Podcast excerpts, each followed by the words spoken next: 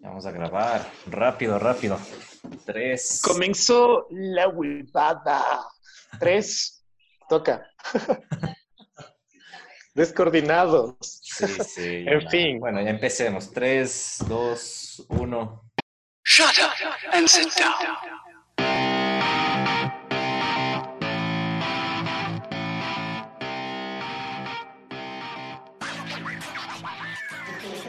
Comenzó la huevada. Sean bienvenidos al quinto episodio.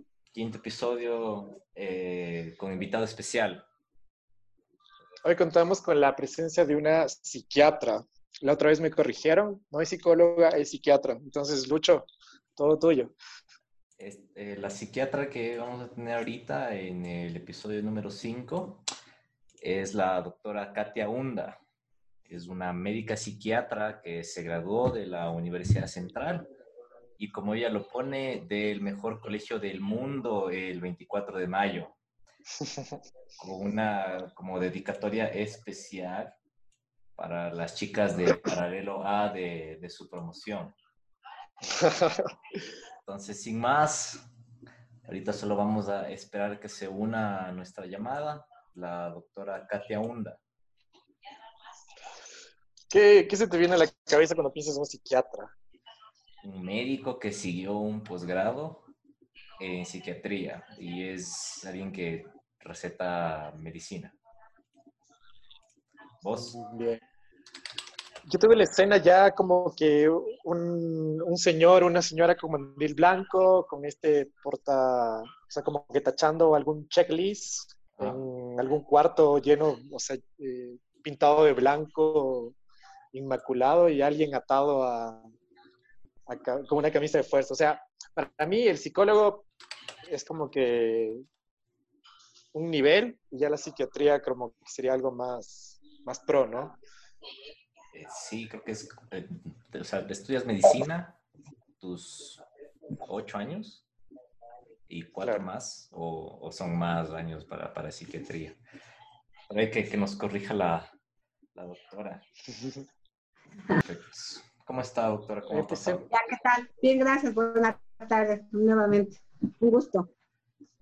Justo hoy queríamos tratar de, de temas súper interesantes que usted es muy, muy conocedora sobre esto.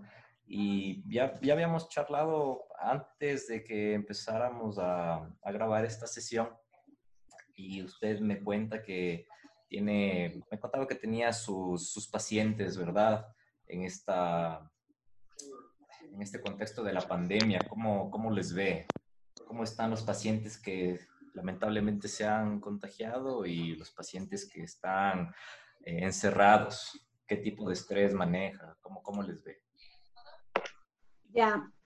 A ver, hay dos grupos de personas de lo que hasta aquí hemos podido ir viendo y atendiendo en estos meses desde el confinamiento.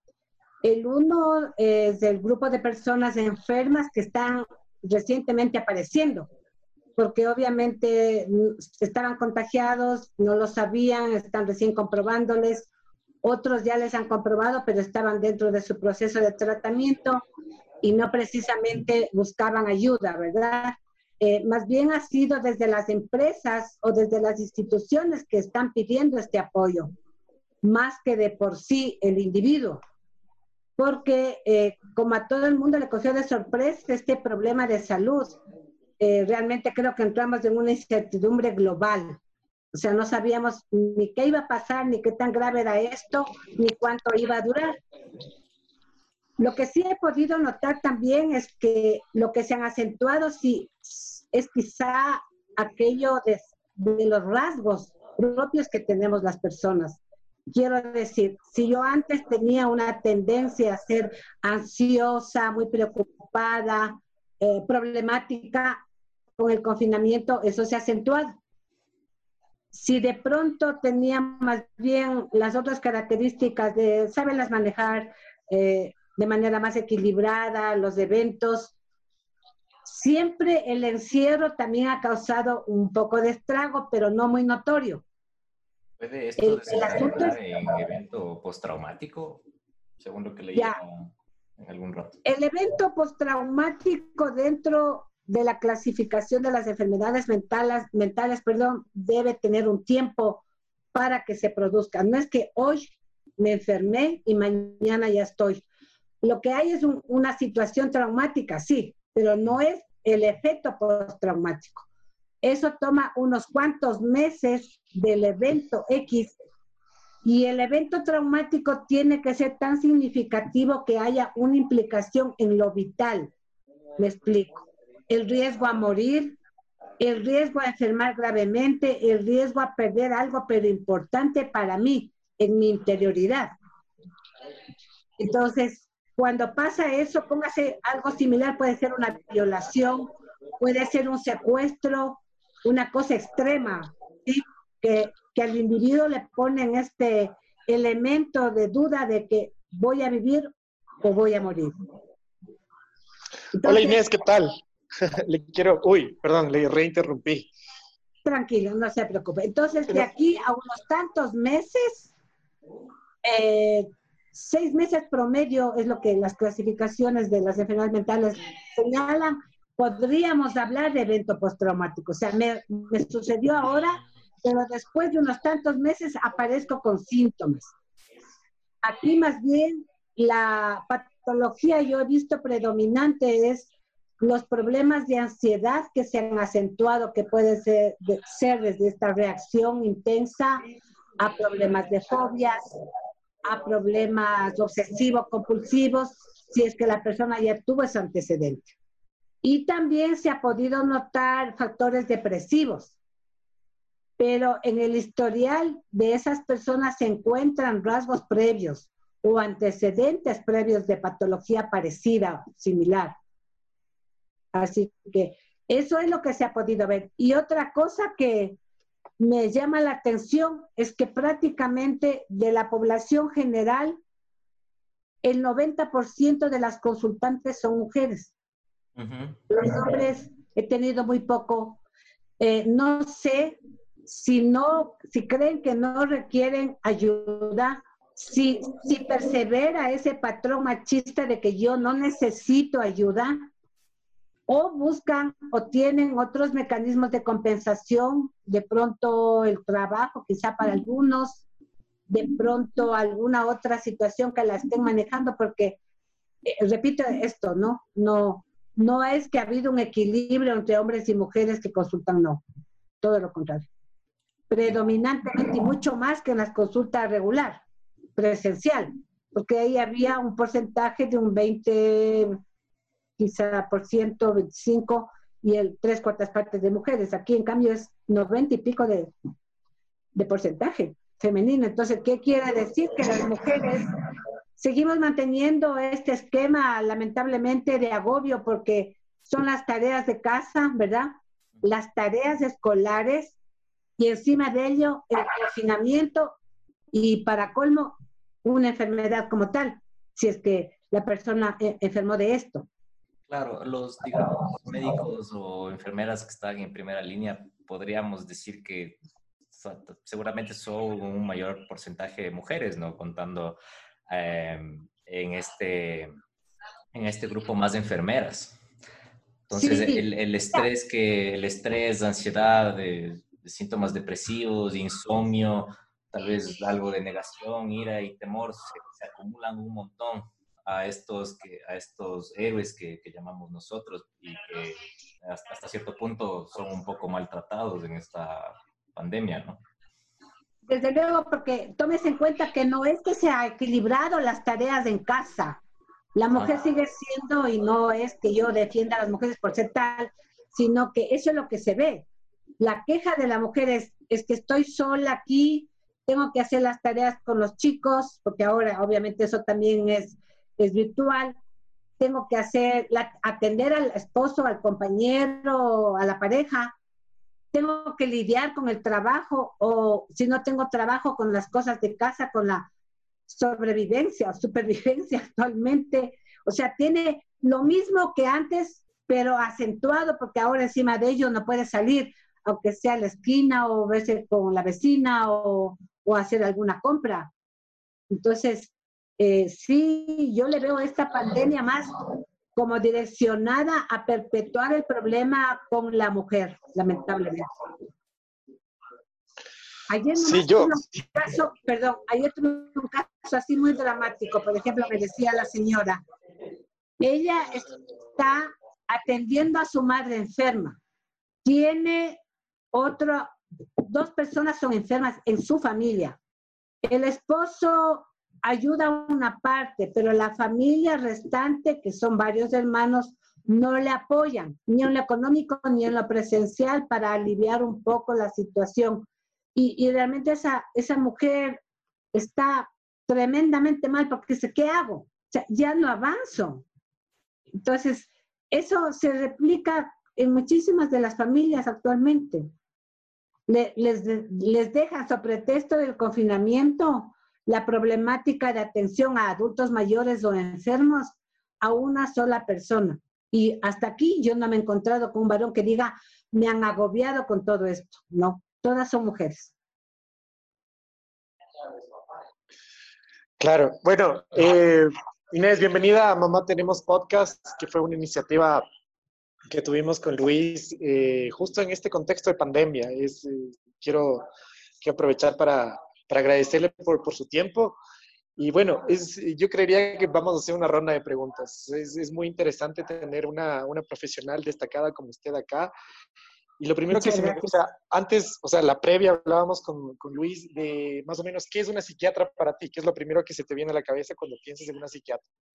Entonces él me explicaba de una doctor, un doctor o una doctora que que después de los ocho años de medicina se especializó en cuestiones de la mente. Entonces yo, yo lo veía como algo más, más estereotipado. Lo veía como que el psicólogo es algo de un nivel, la psiquiatra ya es algo un nivel un poco más arriba.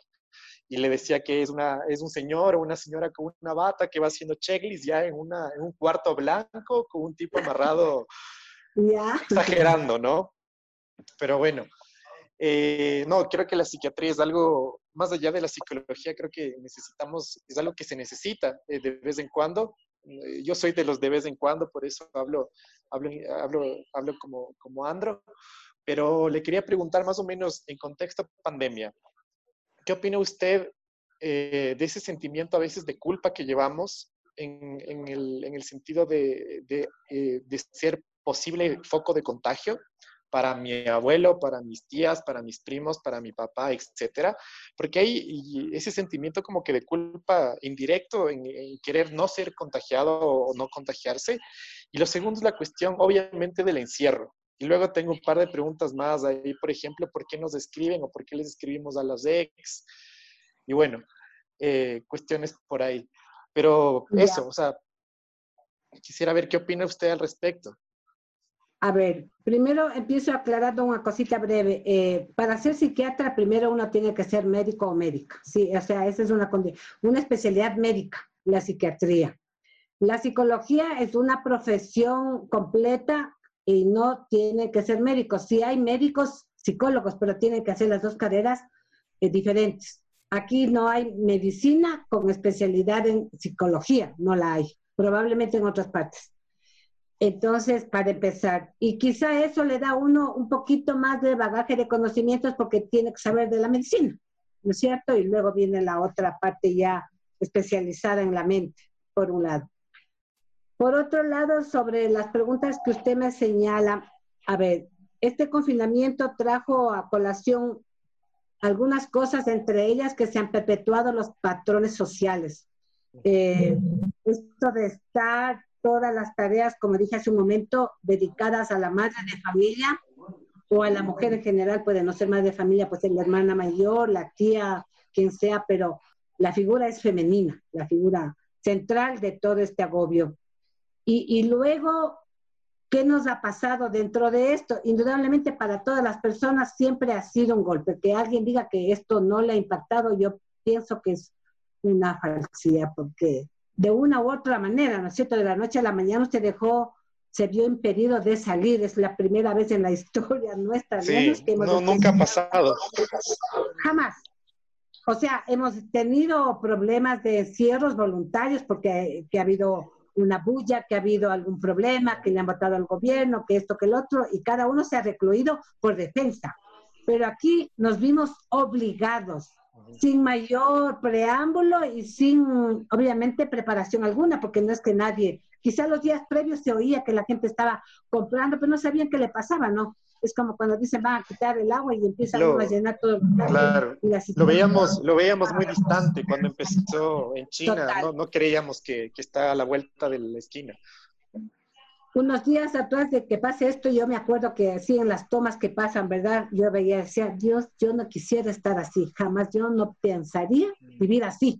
Dije, no, con toda la gente sube y baja, millones de gente con mascarilla a la vuelta del camino estuvo la situación acá. Pero entonces, bueno, ¿qué es lo que pasa y qué es lo que he podido ver? Yo creo que esto del confinamiento nos ha traído o debe, debe obligarnos a, repensar cómo actuamos las personas. Es decir, ¿nos protegemos a sí mismos evitando todo el contacto o simplemente nunca, nunca quise estar cerca del resto? Porque yo no creo tampoco que, que el aislamiento signifique dejarse de conectar de alguna manera, ¿verdad? Simplemente a través de esto hay formas. Eh, si usted tiene que ir a la casa de, de sus padres o de sus tíos, tiene que cuidarse y llevar un protocolo básico para ello, pero no por eso le va a abandonar.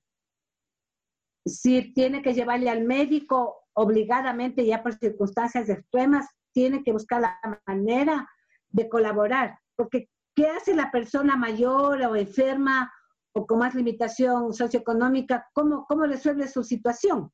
¿Verdad? Entonces, por un lado. Por otro lado, nos bombardearon mucho, creo, los medios de comunicación, porque eso es lo que más se vende. No sé cuánto les habrá significado a ciertos medios, entiendo yo, ¿no?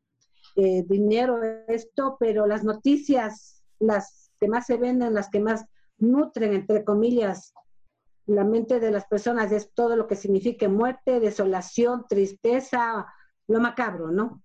Lo cruel. Entonces, una amanecía con eso. Sí. O sea, realmente usted se vio agobiado al comienzo con eso. Entonces, amanecía pensando que va a morir. Y anochecía, bueno, mañana, el otro día para eso. No era para buscar alternativa de que qué hacer. Porque tómese en cuenta cuánto se tardaron en tomar las medidas, ¿verdad? Yo estuve haciendo algún momento, tenía que hacer una revisión para un informe y leía en la declaratoria que decía que no era problema, o sea, que no, no se tomó como asunto cuando ya la OPS y la OMS declararon el asunto de la emergencia mundial, acá se dijo que no era problema, que eso como que no iba a llegar. No sé si ustedes les invito a revisar lo que dice la declaratoria, que yo me quedé así, Dije, ¿qué pasó? De lo que se declaró en enero, ¿cuánto pasó? Para acá, más de dos meses. Y, y aún así no creíamos, ¿verdad? O sea, no, no, no se...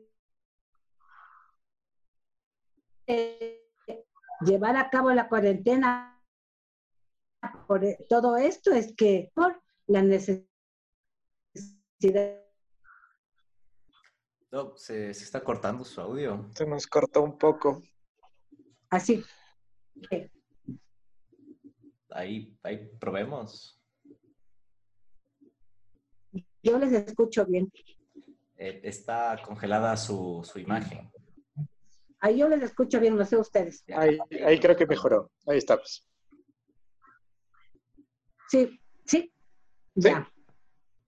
¿Estamos? Ya. Entonces, eso le decía que son esas cosas, ¿no es cierto? Por un lado, los medios de comunicación masiva que no construyeron bien eh, los mensajes, porque también se dejaron llevar por tantísima información que no hubo el filtro suficiente. Es lo mismo que en lo, en lo de medicina se dijo todo.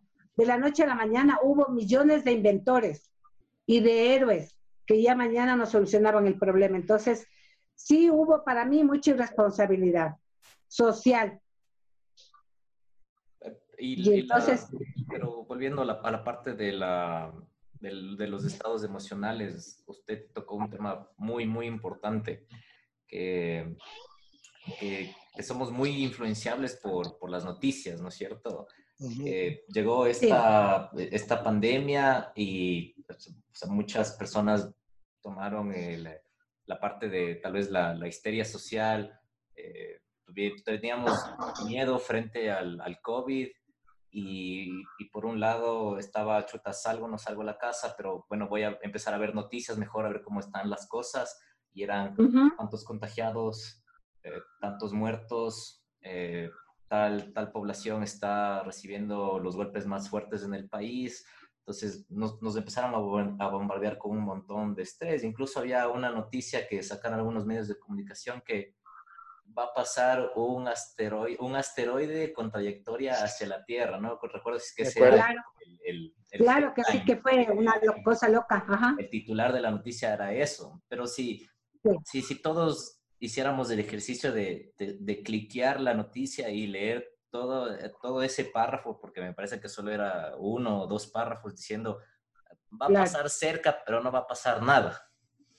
Claro. No, no, hay, no hay responsabilidad en esa comunicación social. Lo, lo único que es, mientras más me cliquean la noticia, más plato voy a llevar. Correcto, pero son las dos cosas, ojo. Primero, esto que somos influenciables y nos dejamos llevar por lo primero. Pero lo otro, que no tenemos mucho interés en confirmar las características de nuestra idiosincrasia, es no ir a ver y a comprobar y a saber. Algunas mucho personas conformismo. pero es que también ha sucedido que algunas personas por comprobar aquello han estado Vamos al espacio. muy obsesivos. Vamos al espacio a comprobar ahorita. Entonces, hay cosas que sí se necesita manejarlas con mucha prudencia, pero falta. Para mí, uno de los patrones comunes ha sido irresponsabilidad social, de muchas fuentes, de muchas partes, ¿no? Desde lo individual hasta lo colectivo, porque ha faltado cosas de centrarnos en lo verdadero. Y hemos dejado pasar, como digo, la problemática humana se ha quedado ahí, sigue lo mismo. O sea, a partir de estos meses, en unos meses posteriores vamos a tener lo que usted señalaba, Luis, lo postraumático. Ahí recién vamos a tener. No esperar. Ahorita son reacciones depresivas, reacciones de ansiedad, reacciones de pánico, sí. Pero lo otro es algo diferente. Por ejemplo, o sea, por eso digo, el varón, a lo mejor con eso se alivió de alguna manera, ¿no es cierto? Tratando de, de intercambiar opiniones y de buscar un alivio emocional, eh, pero eso complicó la vida de pareja. Sí, las, las, mujeres creo que son un poco más abiertas en ese sentido, ¿no? En, en la parte de lo, de lo, que yo tengo entendido de, de la psicología, es que el, la mujer es más social y el hombre es más eh, como, como de desarmar cosas un poco más lógico. Incluso existe esas afinidades y, bueno, no, no, no todas, ¿no? Obviamente hay mujeres que se, se van por, por carreras de ingeniería, pero ya. hay hay pocos hombres en carreras que son sociales. Claro, exactamente. Es por esta tendencia a considerar que nosotros podemos abarcar al mundo, ¿sí? Esta, esta forma media, que, que es lo maternal. O sea, mientras más mm. tenga, yo puedo cubrir, yo puedo proteger, me siento obligada con el mundo. El varón no. El varón es como más selectivo, más centrado, más unidireccional. Incluso se, se, nos inculca, se nos inculca esa parte también, como de pequeños, claro, tienes que ser eh, responsable de esto, tienes que proveer, tienes que tener más responsabilidades, tú eres... El famoso, te caes y te dicen machito, machito. No, es que los, esos patrones no han variado, tengan la seguridad. No han variado. no han variado con, pandemia, con desastres, seguimos siendo los mismos. Pero, a ver, yo creo, yo creo que eh, esta pandemia, eh, bueno, yo no, no, generalizo, obviamente, pero yo creo que en algunas parejas sí ha influenciado para bien. O sea, el hombre quizá en su despiste natural a veces, no es por justificar, pero quizá eh, se ha dado cuenta también de la tarea que hace la mujer, o sea, de, de, de todas las actividades y todo el tiempo que ocupa en la casa la mujer, aparte de toda la cotidianidad que viene con el trabajo, con los hijos, etc. Creo que sí ha habido uh, algunos hombres que han caído en cuenta de eso y obviamente también tienen ese chip de, de la cooperación y, y, de, y de ayudar. O sea, más que nada, hacer conciencia de que, a ver, nuestros padres sí vienen de una generación marcada, ¿no? Pero creo que, creo que Luis y yo estamos más o menos, no en la plenitud de, de la eh, igualdad, pero creemos sí en la cuestión de, de compartir eh, muchas tareas o de igual, o sea, a ver, igualdad en el sentido más genérico, ¿no? No tratar de generar. Pero creería que sí somos conscientes de, de, esa, de esa división eh, de tareas, más que nada entendiendo el hogar como una cuestión de dos, como un equipo. Ya, verá, yo creo, no creo tanto en ello, porque si de aquí volviéramos y tuviéramos la oportunidad de un año volvernos a encontrar, o, mínimo unos seis meses, y pudiéramos evaluar a ese... Uy, se, ah. se, colgó, se colgó en la mejor parte. Doc, tuvimos un corte por parte suya. Sí. Ah, de mi parte. Ay, ay, ay. Ahí, díganos otra vez la idea. Ya, le decía que, que, no estaba muy de acuerdo con lo que acaba de mencionar Andro, porque esto me parece a mí que estamos ahorita como en la fase de medio romanticismo. Ah, qué lindo que es el papá, qué bueno que estoy cerca de ti, qué bueno que estoy apoyando a los guaguas. Como la fase de luna de miel en la... Exactamente, exactamente. O sea, yo ahorita, ah, qué bueno que recién te veo, que ha sido hermosa y que, que trabajadora y que solícita, qué sé yo, lo que usted quiera.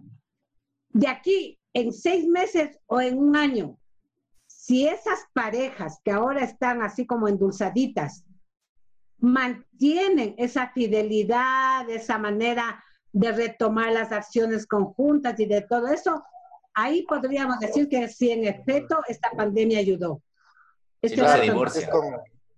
Claro, el Dios. Los extremos, esto, ¿no? es, esto es más bien como una actitud de supervivencia. No me queda otra, pues qué remedio. Pana, qué remedio si me tocó estar aquí así. Esa es la, la, prueba de fuego, entonces, para, eh, para la relación. Mañana pasado ya veré.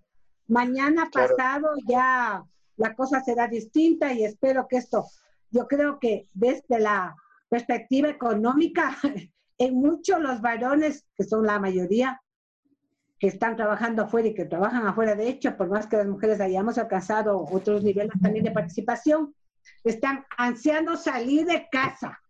Claro. Sí, eso es. Afuera me encuentro yo me enfrento al virus, pero en mi casa las obligaciones de este diario difícil. Ahí voy. Claro.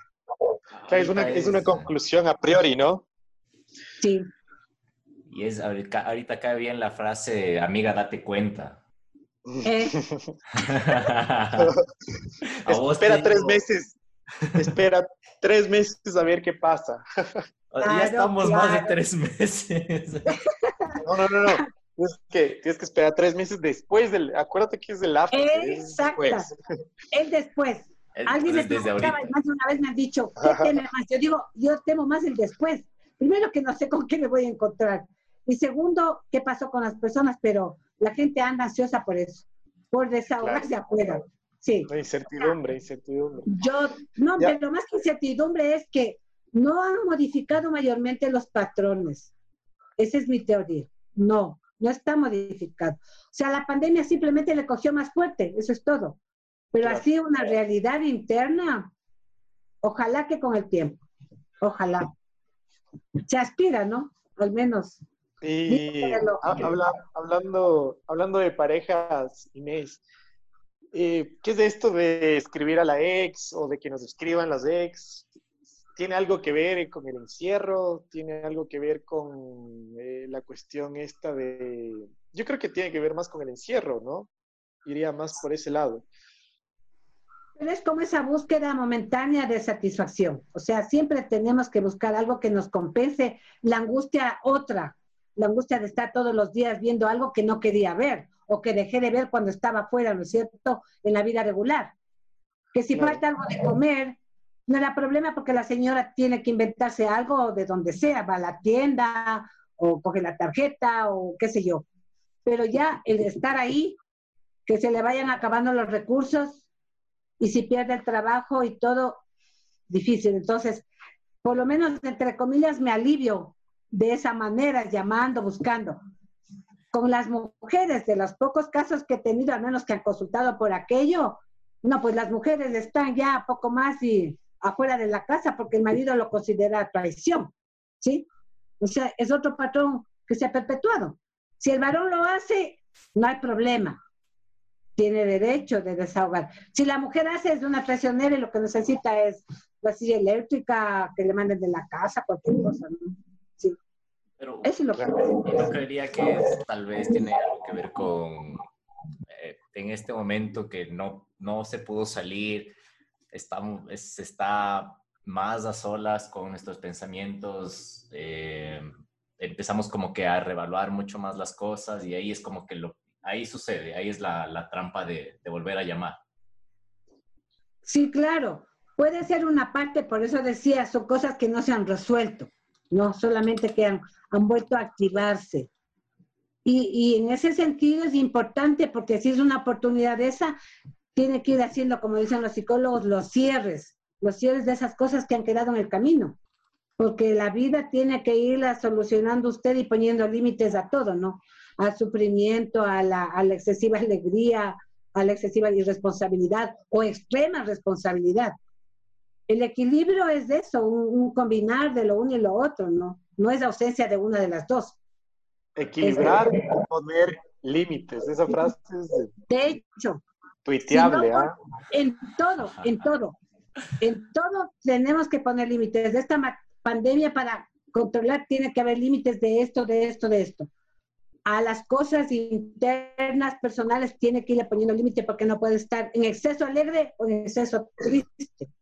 Del, Tiene doy una recomendación a los, a, los, a, los, a los y las que nos escuchan sobre llamar o no llamar a Alex.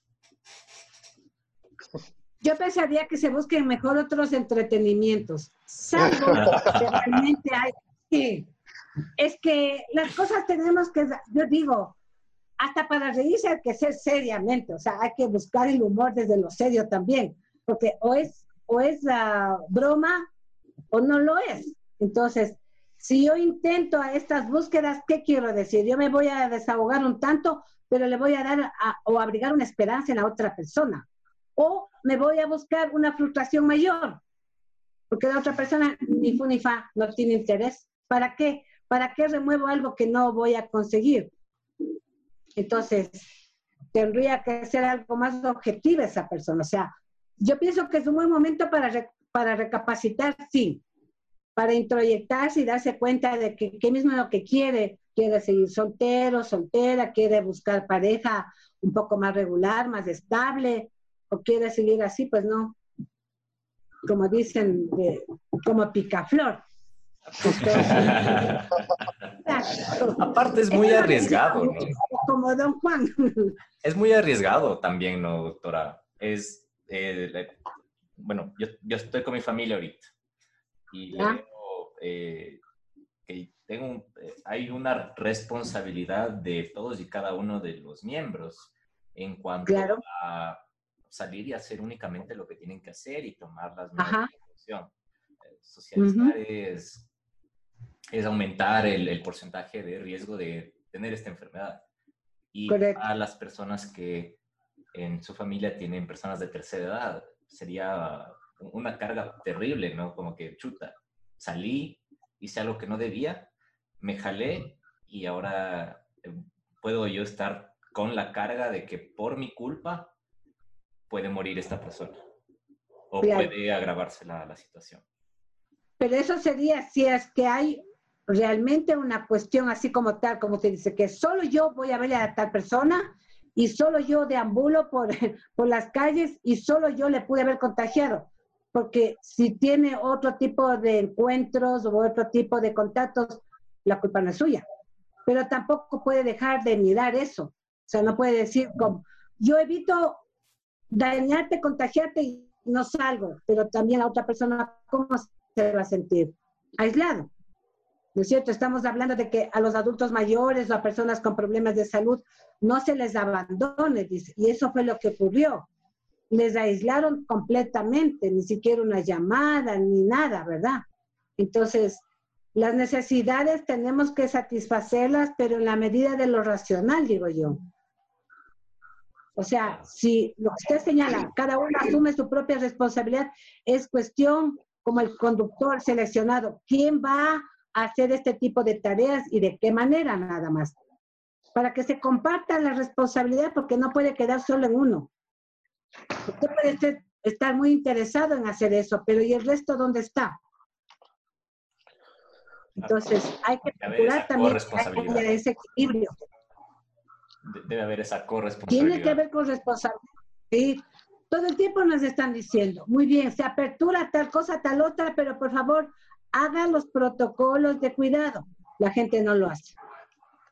Entonces, ¿cómo se quiere manejar? Y eso pasa también en casa.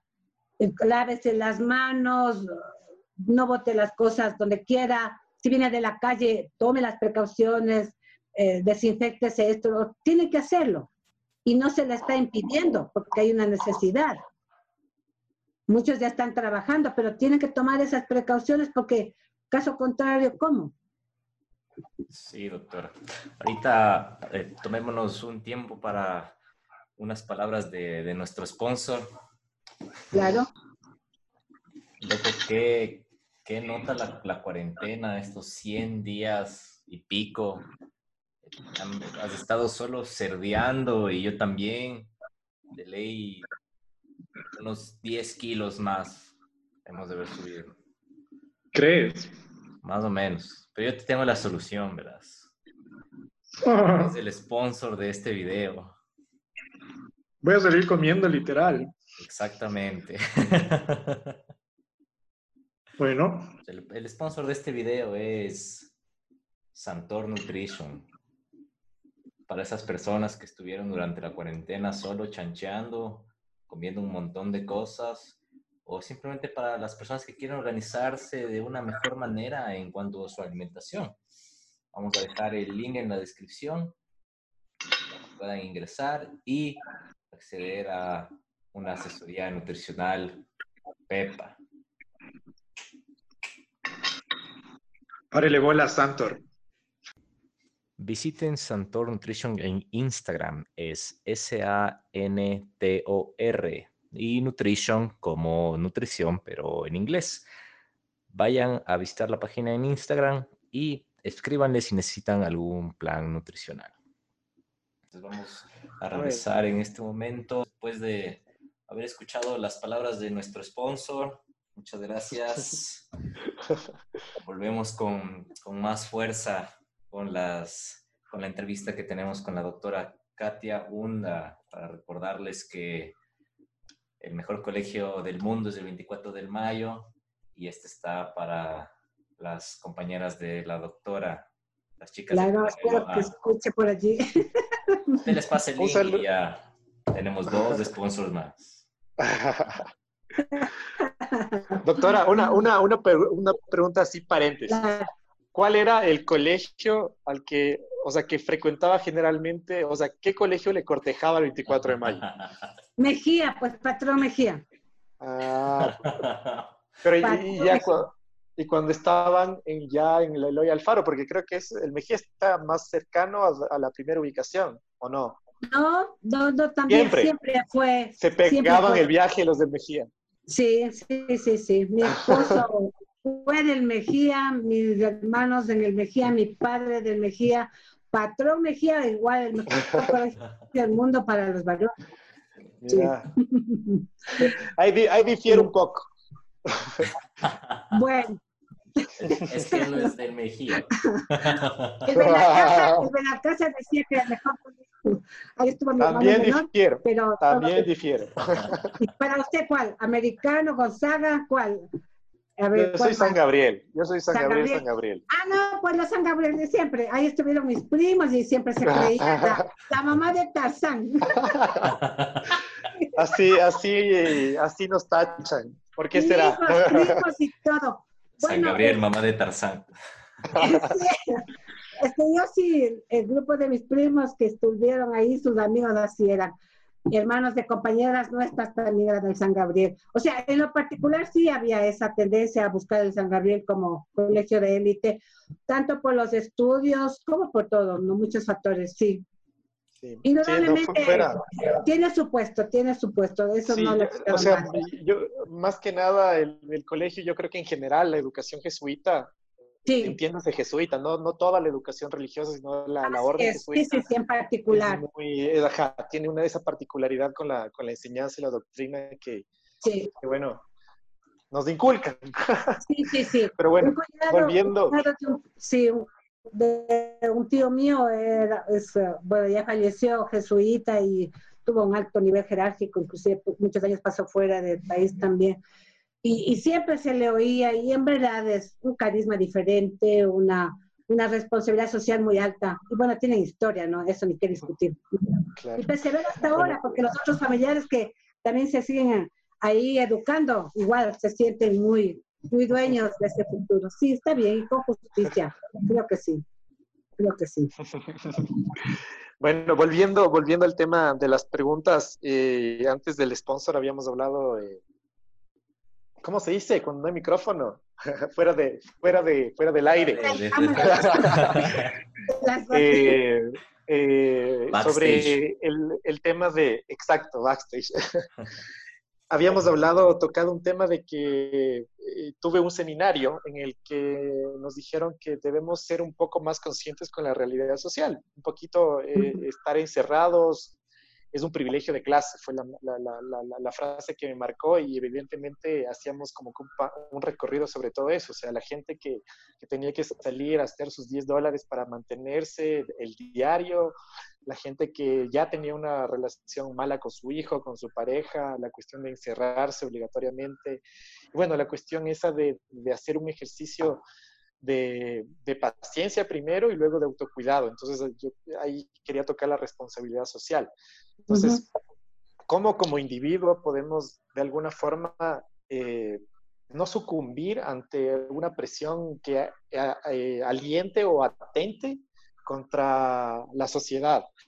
Por ejemplo, un ejemplo clarísimo. Yo la otra vez, el segundo invitado nuestro era un doctor, un doctor que estuvo justo en la primera línea de la carpa COVID y le decía, cómo, eh, cómo yeah. la cuestión de la mascarilla. O sea, eh, o sea, ustedes están acostumbrados a usar y para nosotros, eh, hoy me sentía, o sea, quizá no suena ofensivo, pero es como quitarse el corpiño para las mujeres. Hoy tuve yeah. que pasar más o menos unas cinco horas afuera y llegué a la casa y tengo esta necesidad, pero más de una vez sí quise como por lo menos para tomar agua, para eso. Entonces, de lo, de lo individual a lo social. ¿Cómo, ¿Cómo tratamos de no atentar desde lo individual a lo social por alguna cuestión de encierro, alguna cuestión de angustia, alguna cuestión que tenga que ver con nuestra cabeza?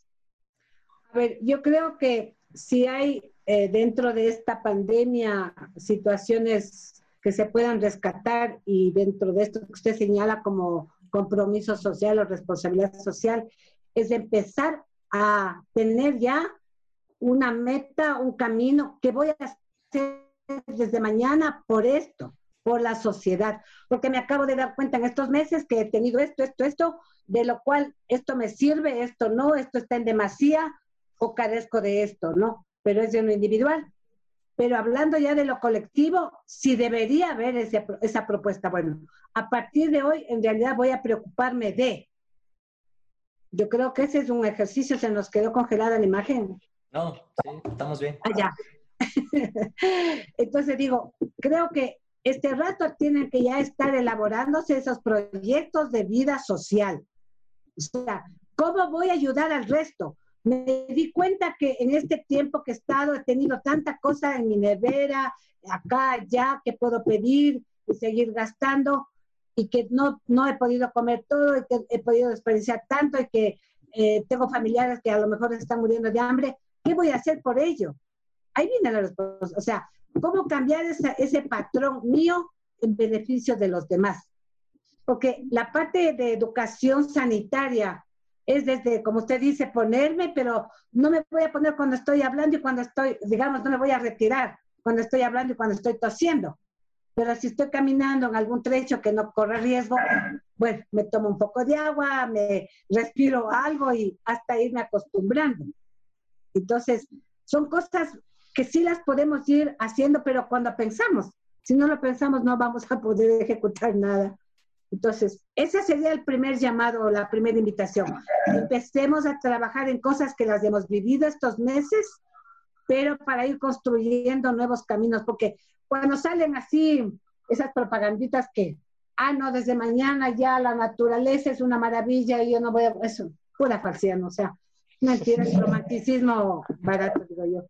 Neta, estoy cortando árboles, estoy botando basura, estoy... Fíjese ahorita, este rato, no sé si a ustedes les ha ocurrido, si han tenido que eh, conseguir productos que lleguen a sus casas, pero ahora se ha incrementado el, el uso de las fundas plásticas, ¿o no? Yo pregunto, este rato alguien está pensando qué hacer con eso que tuvo, porque habrá habido gente que compró más y que tiene más o estaba votando, y les oía de mañana en, la noticia a los señores estos que reciclan, que les están dando capacitación para que aprendan a, a recolectar las cosas y pedían a la ciudadanía que, por ejemplo, entreguen las cosas limpias, lavadas y así, es, o sea, no como antes que iban a escarbar de la basura como estaba. Hoy no, entonces, si yo no tengo ese sentido de que qué es lo que estaba consumiendo o qué es lo que dejé de consumir o de qué manera, mañana voy a simplemente continuar con mi vida anterior. eso, es, importante porque con, el Luis caíamos en cuenta la otra vez que quizá este momento de, pausa, por así decirlo, muy, muy genéricamente, debería ser aprovechado por las autoridades para reiniciar. Yo creo que el verbo apropiado es ahí, reiniciar, implantar orden. La otra vez el, Luis nos contaba que, que vio, no me acuerdo dónde, la imagen del, ojo de águila, ya. la gente haciendo fila por primera vez para entrar a una ecovía, o sea, porque generalmente eso es un quilombo, ¿eh? entrar a una ecovía era completamente difícil, tocaba cual sardina, pero sí, o sea, yo creo que esa pausa también debe ser aprovechada por la cuestión de los que nos administran eh, ya a nivel colectivo, ¿no? Por supuesto. Fíjese, sin a la pandemia, otra hora que no es mucho tiempo, unos pocos años atrás, acuérdense cuando recién se, se aperturó esto del trole, la gente iba ordenada, sentada, no había ventas ambulantes, después se convirtió en un infierno. Yo he tenido que tomar eventualmente el trole menos, la comida pero eso era un infierno, porque entraban 10.000 de subida, 10.000 de bajada, cantando, o sea, no por desmerecer la acción que cada quien tenga, pero era un desorden. ¿Por qué razón? O sea, dejamos que el desordenamiento vaya por encima del orden y de la disciplina. Eso es falta de control. Entonces, si yo me hago pana del otro para que no hable mal de mí, para que no me quite los votos, qué sé yo, entonces dejo, la educación en este tiempo no se ha hecho, o, me discuten y me corrigen y me refutan, ¿qué campañas educativas han hecho este tiempo? Reales, reales. Muy poco. nos hemos saturado, nos hemos saturado de, de, noticias falsas, adversas, dañinas y de resto nada. Ahorita yo voy a salir a hacer lo mismo o peores cosas. Claro.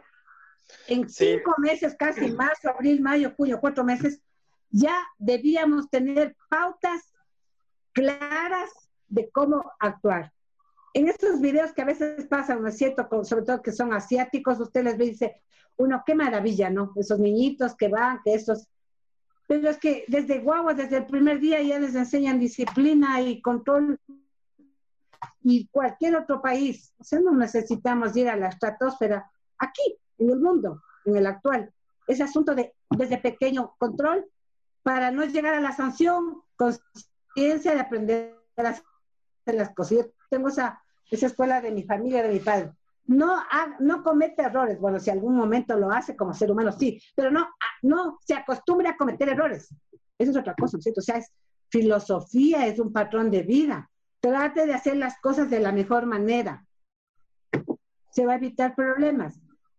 Pero si usted lugar de pautar medios de comunicación sobre eh, el embellecimiento de los municipios o la mejora de imagen de tal institución pública, mejor utilizar ese dinero para ayudar a la ciudadanía con información o cosas que son útiles para la prevención de, esta, de este nuevo enemigo que no lo vemos, De hecho, eso es lo que hay que hacer. Tendría que haber hecho desde el otro día que pasó esto. O sea, No, tampoco, hay- no- tampoco ayudamos Tener nosotros. credibilidad. ¿no es cierto? Sí, también. Sí, también es cierto, porque desestimamos, dice, esta tontera, lo que sea educativo, dice, no, ya van a empezar con sus cosas, ¿no es cierto? Y, y volvemos a la parte de las noticias que mientras Eh, más al chisme, generan- al chisme y a lo dramático y a lo cruel y a lo... No, y los medios, ya- los medios, los medi- medios tienen como un- una opinión muy sesgada, ya a veces llega a ser muy, muy obvia, a veces, o sea, por más que deben guardar las apariencias, ya llega a ser muy obvia y, y- y- y carecen de filtro, son, son cuestiones muy caducas. Pero sí, al final, yo opté por dejar de ver noticias, o sea, yo, yo soy, yo manejo mucho, yo manejo mucho Twitter. Ya. Bueno, también la, tele- la televisión no es que nos ayude mucho, no, no, no es que Ujú. destacamos con nuestra programación, pero empecé a ver Twitter David y Reynoso. generalmente son, son, la, son la, La Michi, la Melo, miércoles. tal cual, y enchufe. Ramiro, deja de ver eso. Entonces, yo creo que, mm, o sea, siempre debemos estar informados. O sea, yo, yo creo que la moraleja es esa. O sea, la, la cuestión, eh, yo, yo, cuando sucedió la crisis de los periodistas, yo me- eh, el del comercio, que fueran asesinados, secuestrados, yo alguna vez escribí Sí. algo sobre, eh, parecido a que en el fondo todos somos periodistas. Y mucho más Ya. ahora que tenemos un pedazo de, de plástico con una cámara y que podemos prácticamente hacer cosas como esta. Así es. Correcto. Eh, entonces, yo creo que el, eh, el- el ejercicio de sociabilidad que podemos hacer primero es fuentes oficiales, obviamente. O sea, yo creo que es, es mucho mejor el mensaje que te llega, sea del gobierno, a pesar de estar a favor o en contra, que te llegue un mensaje de alguien que está en un grupo que le dijo X, que a él le dijo a alguien y bla, bla, bla. Que es, como, que, como empieza toda la cadena de desinformación. Empecé también a dejar de ver noticias porque llegó un momento en que, esto, esto también debe ser algo que le, le consultaron, doctora, que la realidad estuvo alguna vez a la par de la ficción. Yo, yo eh, cuando fue la cadena nacional, la primera cadena nacional que nos, que nos puso el toque de queda y que nos puso la primera cuarentena, Ajá. era sacada de una película. Ya. Era sacada de una película, con un argumento con que la trama iba a ser, eh, o sea, bueno, eh, generalmente este típico de películas hay un país de héroe o hay un héroe. Pero Claro. acá ya era, ya era una cuestión en que dije, wow, o sea, ¿cuándo pasó esto? O sea, ¿cuándo, por qué no lo venimos venir? ¿Por qué está sucediendo esto? Entonces, la televisión igual coincidía con ese guion de, de catástrofe, de, de- de peligro, de advertencia, de, hasta se habló del fin del mundo, inclusive. Yo, yo recuerdo que marzo y abril fueron meses durísimos que ya esto vuelvo, esto vuelvo a la cuestión de las ex, pero sin, sin querer, Claro. o sea, que fuimos, fuimos noticia y un par de queridas ex me escribieron porque fuimos noticia, más, más allá de por saber si estoy bien o volver o Así X. pero, pero Esto- no, es, es verdad, es verdad.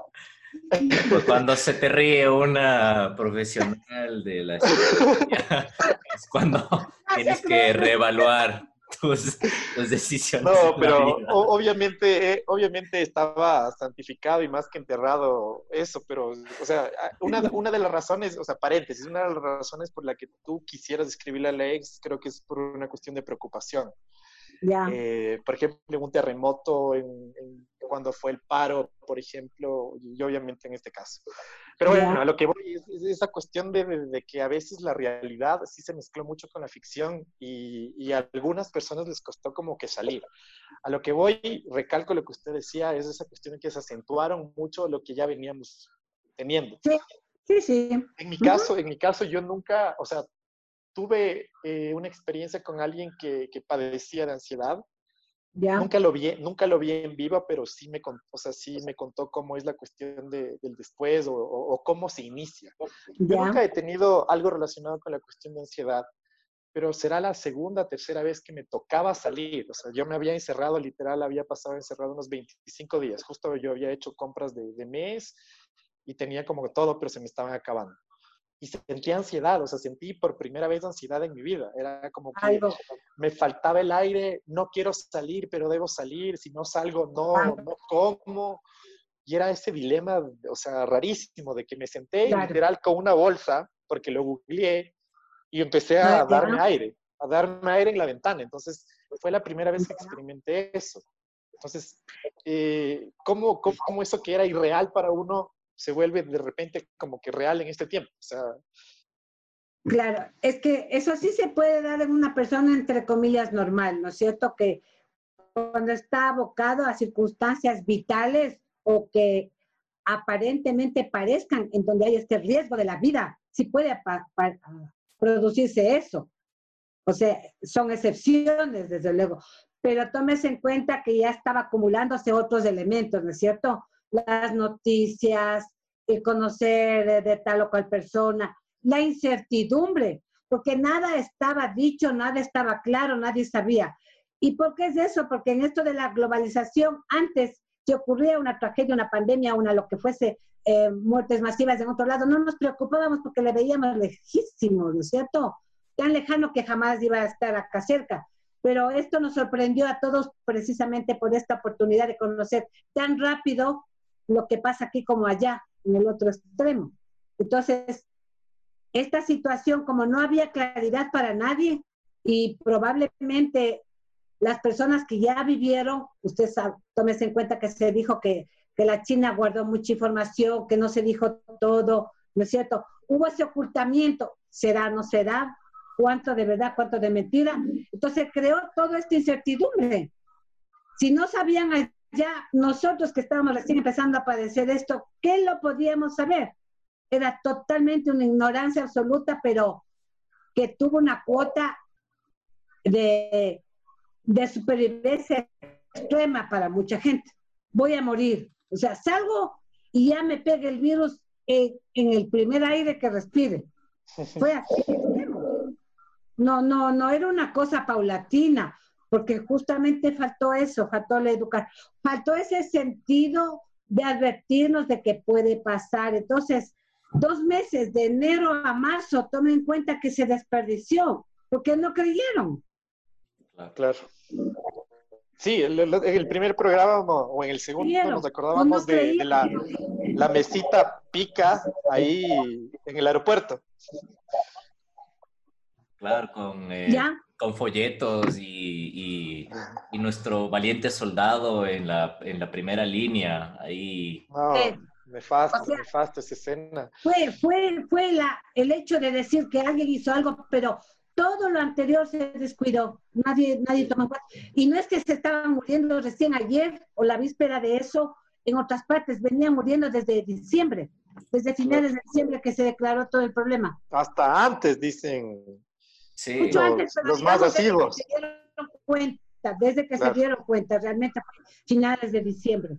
Pero de ahí a todo enero y a, y a marzo, con todos los medios de comunicación, con toda la tecnología de punta que se tiene ahora, eso fue inadmisible.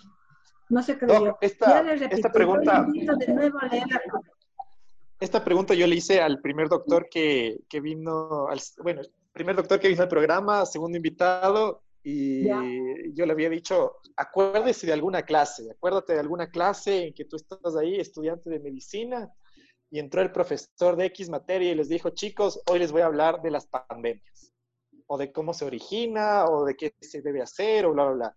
¿Usted rememora eso? ¿Alguna vez estuvieron preparados para, para una cuestión de pandemia? Eh, ¿tu- ¿Tuvieron alguna clase parecida? ¿Se acuerda de esa escena?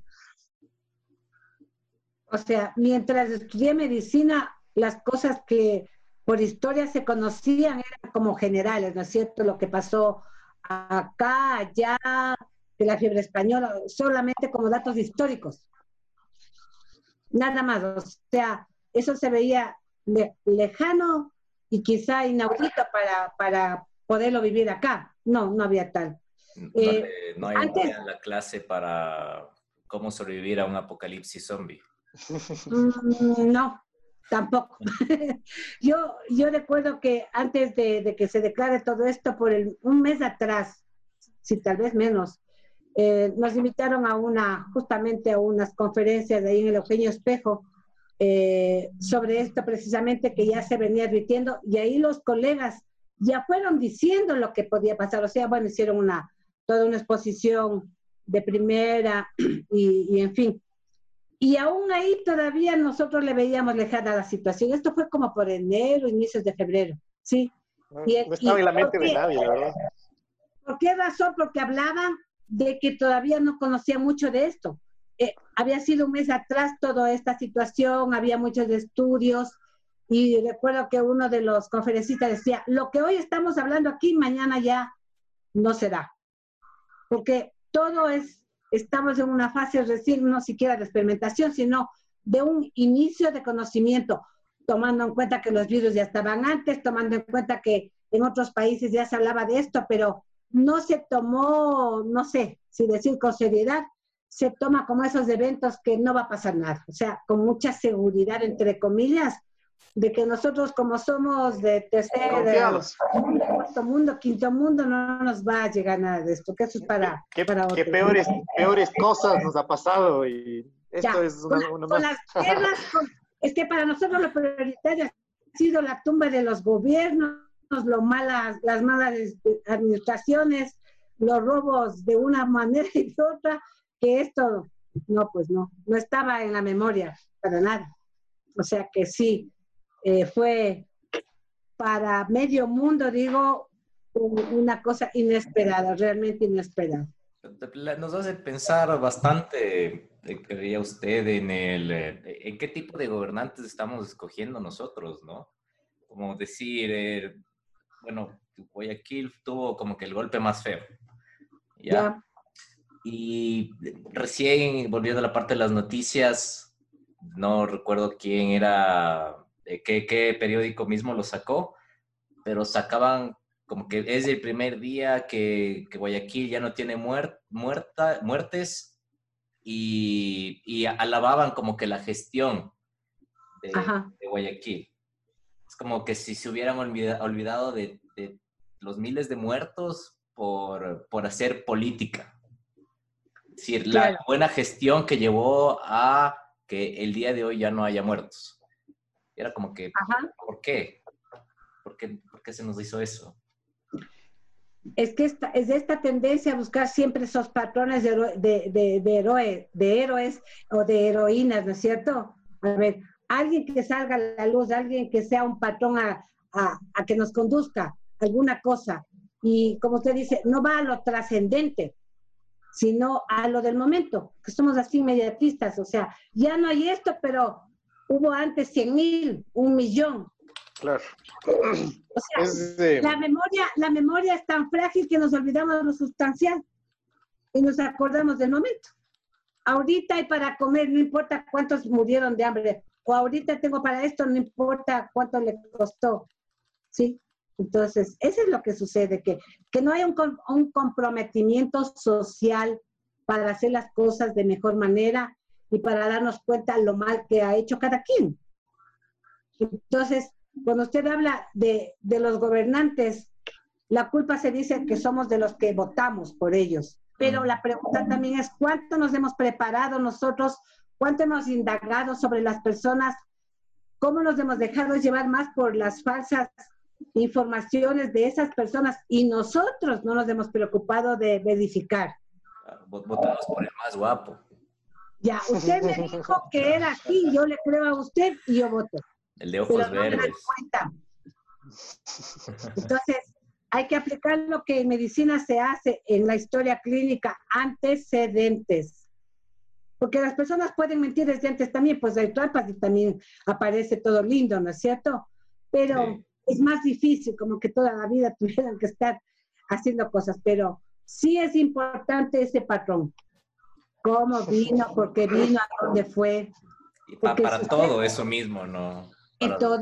Es una buena método de evaluación de, bueno, estás en este predicamento, ¿cuáles fueron tus antecedentes para que sigas aquí?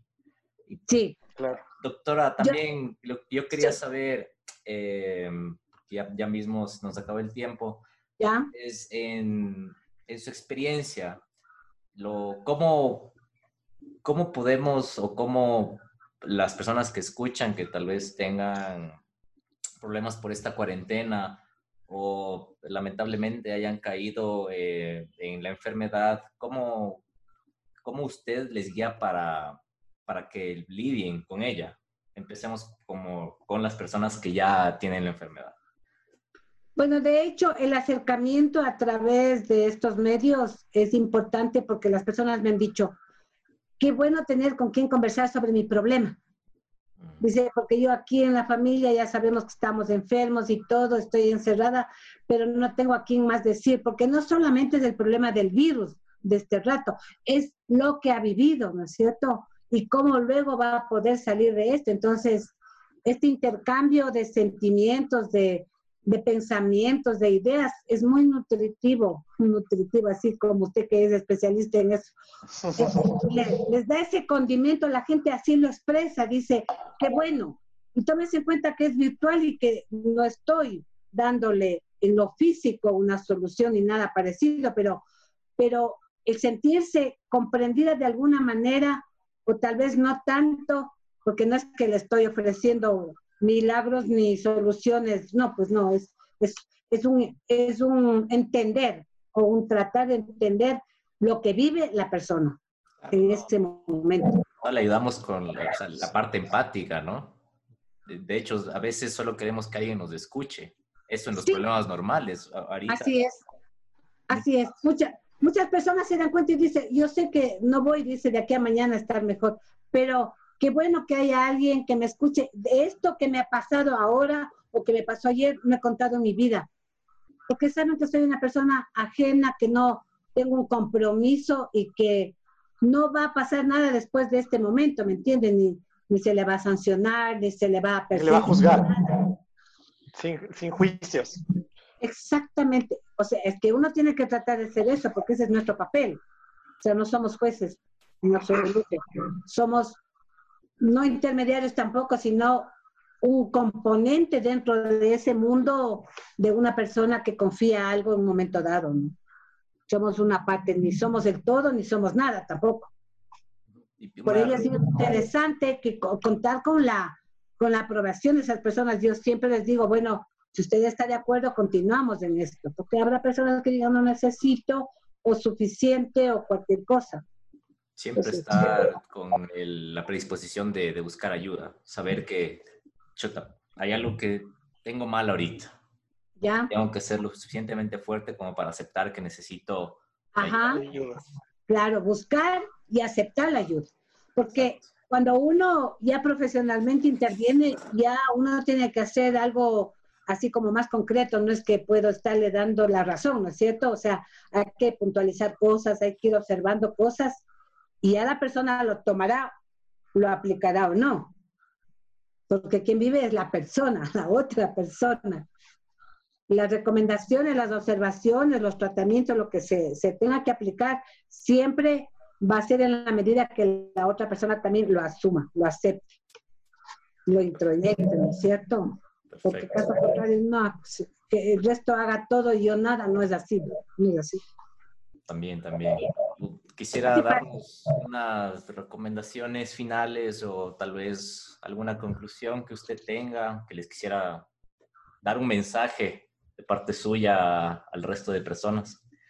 Como usted dijo hace un momento, esta es una forma de periodismo, ¿no es cierto? Independiente, les llamemos así, voluntario, espontáneo, pero no es intrascendente ni tampoco es un ensayo, creo yo, sino conociendo al menos a Luis, tiene mucha profundidad en, las cosas, creo que tiene bastante bien claro los, los lineamientos a seguir y entiendo que si usted es familiar también debe ir por el camino parecido.